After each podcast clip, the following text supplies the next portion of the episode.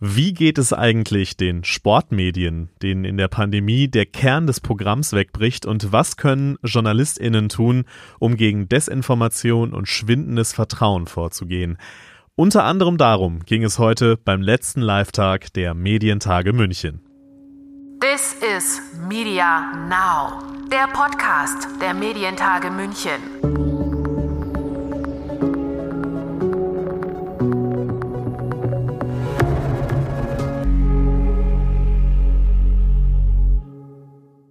Mein Name ist Lukas Schöne und ich darf heute vom letzten Tag der Medientage München berichten. Und da stand noch mal einiges an, zum Beispiel der Sportgipfel. Der drehte sich um drei große Bereiche, um Krisenbewältigung, Innovationen und Frauen im Sportjournalismus. Alex Green, Geschäftsführer von Sport für Amazon Prime Video in Europa berichtete, dass man Regionalität für sich entdeckt, so zum Beispiel im Tennis oder eben auch bei der Fußball-Bundesliga. Man sei überzeugt, dass Streaming nicht nur im Entertainment, sondern auch im Sport immer mehr Relevanz gewinnt. Ebenfalls habe man große Erfolge mit Sportdokumentationen wie etwa bei der Schweinsteiger-Doku eingefahren. Und was machen die deutschen Player im Sportbusiness? Daniel Busse berichtete, Sport 1 hat die Krise genutzt und Strukturen optimiert. Ja, ich würde so ein bisschen abschichten. Auf der einen Seite natürlich sozusagen das ganze Thema intern zu organisieren, mit den Mitarbeitern im April sozusagen kalt erwischt zu werden ähm, und überhaupt erstmal den Sendebetrieb von allen drei Sendern aufrechtzuerhalten, ähm, äh, sehr flexibel zu sein in der, in der, in der, in der Programmplanung ähm, und äh, sich dann so ein bisschen zu schütteln, äh, zurechtzufinden in der Lage und äh, Hausaufgaben zu machen, die Zeit zu nutzen, äh, Strukturen zu schaffen. In unserem Fall kam natürlich auch noch eine Bundesliga-Ausschreibung dazu, die uns natürlich sehr beschäftigt hat äh, die wir aus unserer Sicht äh, sehr erfolgreich abschließen konnten mit drei Rechtepaketen. Ähm, äh, wir haben den E-Sport-Sender weiter ausgebaut. Ähm, also wir haben uns sehr nach innen äh, gekehrt natürlich und haben unsere, unsere Strukturen verbessert. Werner Staats, Direktor Produktentwicklung bei Eurosport, ist sich ebenfalls bewusst, nur Fernsehen, das war gestern wir müssen die Medien nutzen. Wir müssen mit denen spielen. Wir versuchen das und wir haben für uns die Strategie natürlich breit zu sein, aber auch dann die, die Communities anzusprechen, weil für die ist natürlich die Nutzung jetzt über äh, Devices, über, über andere Geräte ist eine Selbstverständlichkeit und ist, da ist, gibt es den, die, die große Hürde nicht mehr und wenn, dann hat äh, Corona die nochmal ganz schön einplaniert. Und laut dem Sportexperten Thomas Deisenberger braucht es auch noch mehr ich kann es ja nicht verleugnen, ich bin Oberbayer und dem Skisport nach wie vor sehr zugewandt. Ähm, aber wer guckt sich denn heute äh, am Mittwoch in der Früh um 9 Uhr irgendwie den ersten Durchgang äh, von einem Slalom an oder von einem Riesenslalom? Und es gibt ja Beispiele, dass man zum Beispiel Abendrennen macht, dass man äh, Sportarten anders einfach ich, ich scheue mich immer so ein bisschen den Begriff entertainiger macht, aber am Ende des Tages ist es genau mhm. das, nämlich attraktiver für den Fernsehzuschauer, sowohl was die Sportart betrifft, ähm, als auch die Zeiten, wo es läuft. Und ist doch klar, dass ein Skirennen unter Flutlicht äh, am Freitagabend 20.15 Uhr besser läuft wie am Mittwoch in der Früh. Thomas Port ist Geschäftsführer von 7-One Sports. Das Unternehmen gehört zu Pro7 Sat1 und möchte das TV-Kerngeschäft und das Digitalgeschäft fusionieren. Er sagt ebenfalls, dass Entertainment und Sport nah beieinander liegen. Er nannte als großen Gewinner im Sport der absolute Megagewinner ist äh, E-Sports. Ja. Aus der Nische heraus, aus dem Trend wird jetzt langsam Mainstream. Fußball bleibt aber nach wie vor die Nummer eins in Deutschland. Die großen Player der Fußball-Bundesliga haben sich während der Pandemie einige Gedanken zu Innovationen gemacht. So berichtete beispielsweise der Sportkoordinator der ARD, Axel Balkowski. Aber wir haben uns ja ganz bewusst dafür entschieden, äh, noch viel mehr Pakete in der, aus der Fußball-Bundesliga und der zweiten Bundesliga zu erwerben und auch im digitalen Bereich. Das heißt, wir wollen uns breiter aufstellen. Wir wollen das Thema Bundesliga äh, auf allen Ausspielwegen spielen. Und ich glaube, das ist, das ist etwas, woran wir im Augenblick äh, arbeiten, wie, wie das ganze Thema aussieht. Wir werden ja Audio Netcast neu bespielen. Wir, wir haben auch die Clips erworben, wie eben auch andere äh, Wettbewerber. Für uns ist das, für uns ist das Ziel, die Bundesliga äh, um, noch viel umfassender auf allen Ausspielwegen zu spielen und damit eben auch natürlich äh, an die jüngere Zielgruppen äh, besser heranzukommen, was im Augenblick, glaube ich, ja ein, ein Thema für den Fußball ist. Wie erreichen wir die jüngeren Zuschauer auch in Zukunft? Und dazu wollen wir unser Teil beitragen, indem wir eben auch auf die digitalen Wege gehen. Und auch bei Sky geht man neue Wege.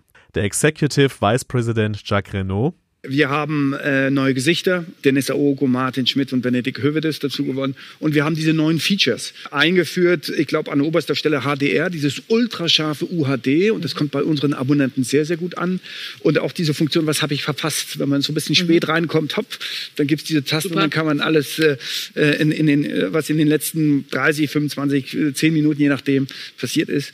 Also diese, diese Phase hat uns natürlich dazu bewegt, das beste journalistische aber auch optisch aufbereitete Produkt Bundesliga an unseren Abonnenten anzubieten. Und äh, das ist sehr gut angekommen. Und die Stadionatmosphäre, das darf ich noch sagen, wurde sogar von der UEFA von uns abgekauft.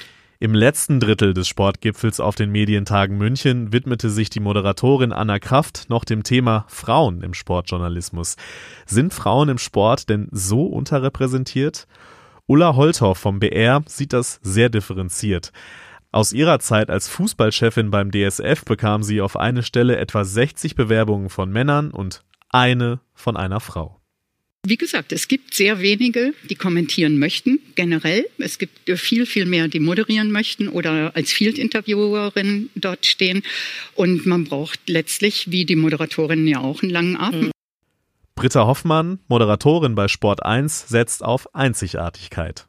Ich glaube, dass am Anfang viele Frauen eben versucht haben, das so zu machen wie die Männer, ja, mhm. sei es mhm. von der Stimmlage oder so, wie sie es halt gewohnt waren. Und ich finde, das ist ein Fehler, sondern wirklich bei sich zu bleiben und zu sagen, okay, ich möchte hier nicht irgendjemandem ähm, gefallen, sondern wie mache ich es? Und da hast du ja den, den Unterschied schon gerade rausgearbeitet, ja, wir Frauen, die möglicherweise ein Stück weit empathischer sind, die einen anderen Blickwinkel haben auf ähm, Entscheidungen, auf Situationen und sich das zunutze machen und sagen, wir gehen in Austausch mhm. mit den Männern und das äh, Ergebnis daraus ist äh, ja nochmal ein anderes, als wenn Männer unter sich sind. Äh, auch da hast du ja gerade schon einen Einblick gegeben. Ich finde, das kann man, ja, nutzt, lasst uns das doch gemeinsam nutzen, dieses Potenzial. Laura Papendick, Sport 1 Moderatorin, möchte, dass sich Frauen mit Qualität durchsetzen. Es ist mehr als ein Influencertum. Gerade bei den jungen Mädels muss man leider sagen, nicht bei den jungen äh, Männern, sondern wirklich bei den Mädels, die sagen halt oft, ich will vor die Kamera und vergessen halt, dass da auch wirklich diese journalistische Ausbildung am Ende dazugehört. Und ich finde, die ist auch wichtig und unterstützt einen auch selber im Job. Man hat Verständnis, dass ein Beitrag halt nicht in einer halben Stunde fertig ist, mhm. sondern dass da halt auch Arbeit hintersteckt. Und ähm, ich finde, das hilft einem im Job. Um Journalismus ging es auch beim zweiten Gipfel des Tages, beim Journalism Summit. Es war eines der Schwerpunktthemen bei diesen Medientagen, die Lage des Journalismus weltweit. Ob in der Keynote von Wolfgang Blau ganz zu Beginn des Events oder in so vielen anderen Panels. Viele Herausforderungen, Corona, Klimakrise, Populismus, Desinformation, schwindendes Vertrauen und, und, und. Ein Beispiel für Herausforderungen hat der New Yorker Journalismusprofessor Jay Rosen benannt in seiner Keynote. Er hatte eine eher düstere Prognose dabei.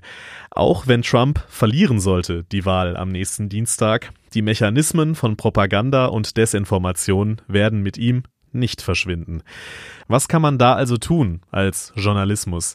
Alexandra Borchardt, selbst Journalistin und Dozentin am Reuters Institut, hatte eine etwas kontroverse These mit dabei. Ich sehe das Problem ein bisschen, dass unser Journalismus sehr stark von der Logik des Politikjournalismus geprägt ist. Und das ist eine Logik, dass er hat gesagt, sie hat gesagt. Ja, also wir, bei uns wird sehr viel darüber berichtet, was andere sagen, aber viel zu wenig über Fakten. Und ich glaube, da muss der Journalismus sich immer wieder selbst korrigieren. Und das trifft ja auch so ein bisschen äh, dem, das, was äh, Jay Rosen gesagt hat. Da geht es wirklich um jeden Tweet des Präsidenten oder von irgendwelchen anderen Leuten. Damit lässt man aber andere die Agenda setzen. Judith Witwer, Chefredakteurin der Süddeutschen Zeitung, widerspricht. Ich denke, wir sind eher jetzt in einer Phase, wo wir nicht sagen, der hat gesagt, die hat gesagt, sondern eher den Wert des Wissenschaftlichen anerkennen. Manuela Kaspar-Claridge, Chefredakteurin der Deutschen Welle, sieht vor allem auch die Menschen hinter den Fakten und Zahlen. Fakten sind das eine und auch wir haben natürlich unsere Faktencheck äh, massiv ausgebaut, äh, ausgebaut, aber hinter diesen Fakten stecken Schicksale, stecken Menschen. Und das müssen wir Journalisten auch mal. Es geht darum, dass Menschen sind betroffen äh, von Corona und, und, und diese, ich nenne es jetzt mal Geschichten, die brauchen wir auch, das müssen wir auch klar machen. Es sind nicht abstrakte Zahlen. Es mhm. geht um Menschen. Und wenn wir das nicht, wenn wir das da den richtigen Mix hinkriegen, dann bleiben, glaube ich, auch die Nutzer auch bei den Medien und informieren sich. Und wir müssen natürlich formal auch versuchen, junge Leute zu erreichen. Die Frage ist, wie das mit Menschen ist, die nachweislich falsche Fakten benutzen, die nachweislich die Unwahrheit sprechen oder einer breiten wissenschaftlichen Erkenntnis widersprechen. Jörg Schönborn, Programmdirektor des WDR. Ja, ich glaube, dass der Leitsatz äh, eng mit Fakten und breit mit Perspektiven da weiterhilft. Ich habe dann ein Problem, wenn jemand, der einen Professorentitel trägt, deshalb Dinge behaupten darf, die erweislich falsch sind. Und ähm, diese Schere müssen wir wirklich eng führen. Wir müssen markieren, wenn Behauptungen falsch sind. Und genauso müssen wir sehr breit sein mit dem Zulassen von Perspektiven. Da, sag mal, sind wir oft ein bisschen scheu und, und haben Sorge, Blickwinkel und Meinungen zuzulassen. Und dann gibt's die Menschen, die ihr Vertrauen in den klassischen Journalismus komplett verloren haben. Wir müssen empathisch sein. Natürlich müssen wir immer mit allen Menschen empathisch sein. Ich habe ein großes Problem damit, wenn diese Empathie in jeder hat eine Meinung, es ist völlig, es ist alles okay, jeder darf sagen, was er denkt. Natürlich darf das jeder. Wir haben nicht den Beruf, alle Meinungen gleichberechtigt nebeneinander zu stellen und sagen, ist doch, wir sind hier die, die, die, die das Meinungsspektrum darstellen. Das halte ich für extrem gefährlich. Jochen Wegner, Chefredakteur von Zeit Online. Ja, bei dieser für den Journalismus so wichtigen Diskussion zeigt sich, wie wichtig auch Nuancen sind. Was ist eine Meinung? Was ist legitim zu sagen? Was eine Falschinformation? Und, und, und. Oft ist es gar nicht so leicht einzuschätzen. Da war sich die Runde einig. Bei all den Problemen, den Herausforderungen und Fragen, wie JournalistInnen mit dieser Situation, mit Desinformation und Hate Speech und so weiter umgehen sollen, will Judith Witwer von der Süddeutschen Zeitung eines nicht vergessen. Ich glaube, das ist in diesen Zeiten, wo die Leute auch Halt brauchen, nicht nur Orientierung, was die, äh, was die, die Pandemie betrifft, sondern eben auch Halt im Sinne von, ja, wir stehen das gemeinsam durch, ist es auch mal wichtig, dass man eben nicht nur immer das Schwere betont, sondern eben auch äh, zeigt, da gibt es durchaus konstruktive Ansätze und äh, hoffnungsvolle Lösungen.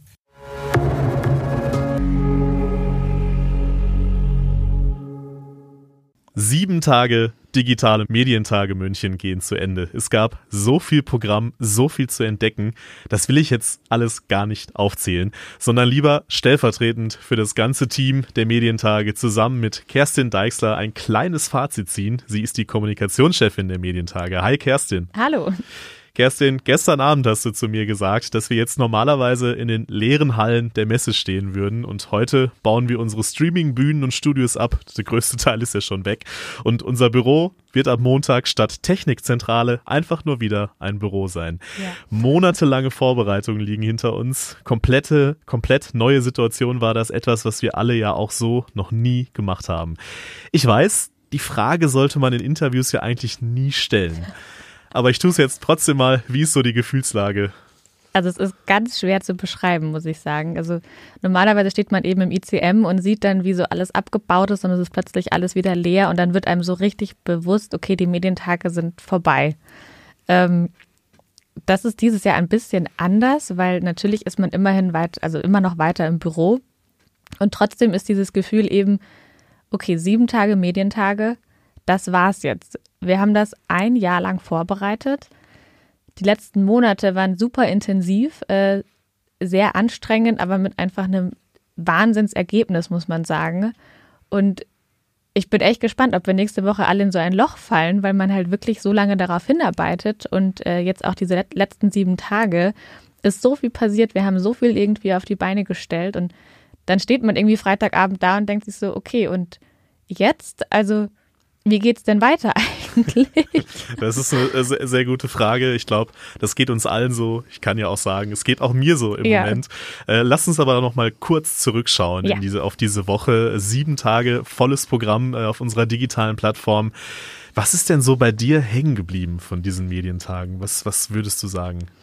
Also natürlich ging es irgendwie viel um Corona. Das war ja zu erwarten, aber auch das finde ich, es war ja super wichtig, darüber zu sprechen, weil die Branche einfach sich in so einem Wandel gerade befindet. Also Corona hat so viel angestoßen, wir haben so viel gelernt in den letzten Monaten und ich finde, das hat man gesehen. Also so viel ist passiert einfach. Streaming ist absolut auf dem Vormarsch. Podcasts sind äh, das Ding jetzt einfach auch dieses Jahr.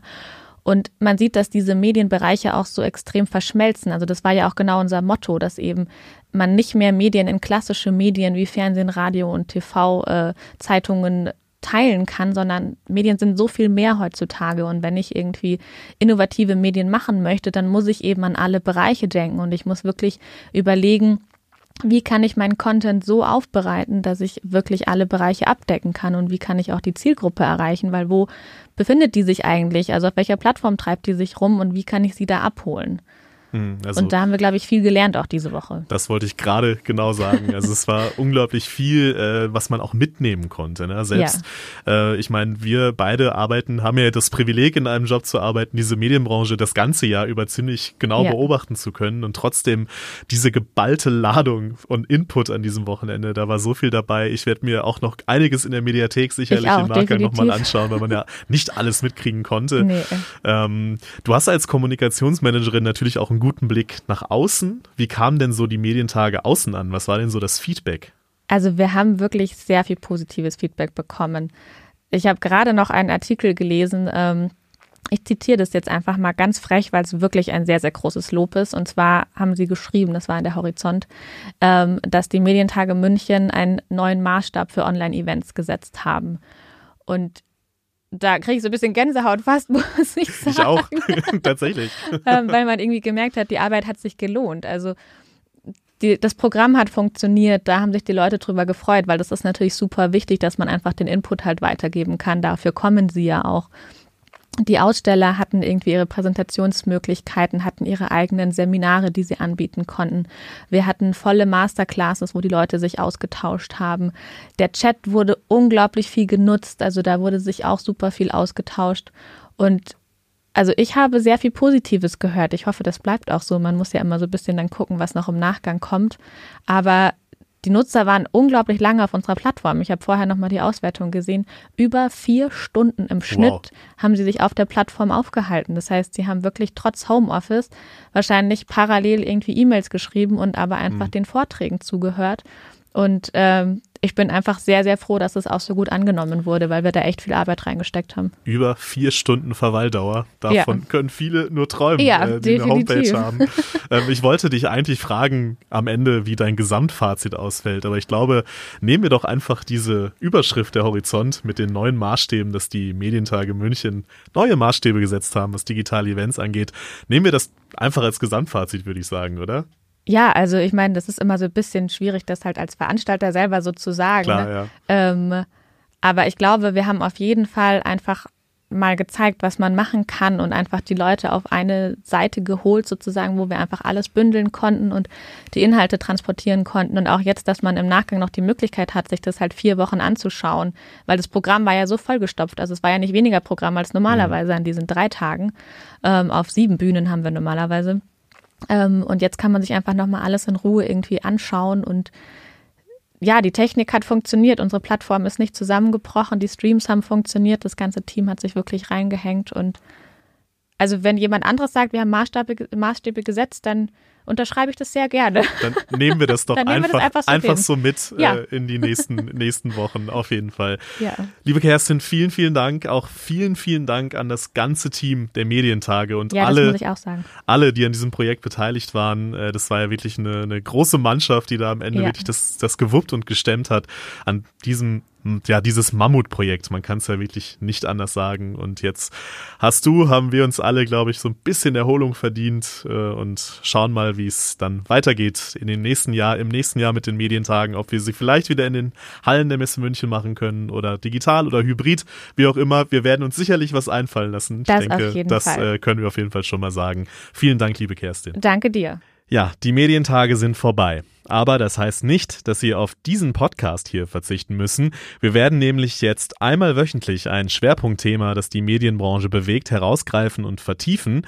Und ich würde mich freuen, wenn Sie auch mit dabei sind. Für die Medientage München 2020 war's das aber jetzt. Und ich sage vielen Dank für Ihr Interesse, vielen Dank, dass Sie dabei waren und vor allem bleiben Sie gesund. Mein Name ist Luca Schöne und ich sage Servus aus München. This is Media Now, der Podcast der Medientage München.